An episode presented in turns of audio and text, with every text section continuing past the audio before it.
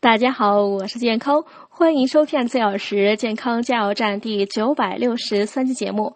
今天讲如何在沙尘暴中保护自己。上集，沙尘暴天气，首先要挡住沙尘进入体内，要做好以下防护工作。第一项，尽量减少出行，在室内时呢，关闭好门窗。第二项，出行时要佩戴具有防尘滤尘作用的口罩，可减少吸入体内的沙尘。此外呢，可选用防风眼镜保护眼睛。选用时注意眼镜的透光性要好，不妨碍正常观察路况。第三项，不要在广告牌下、树下行走或逗留。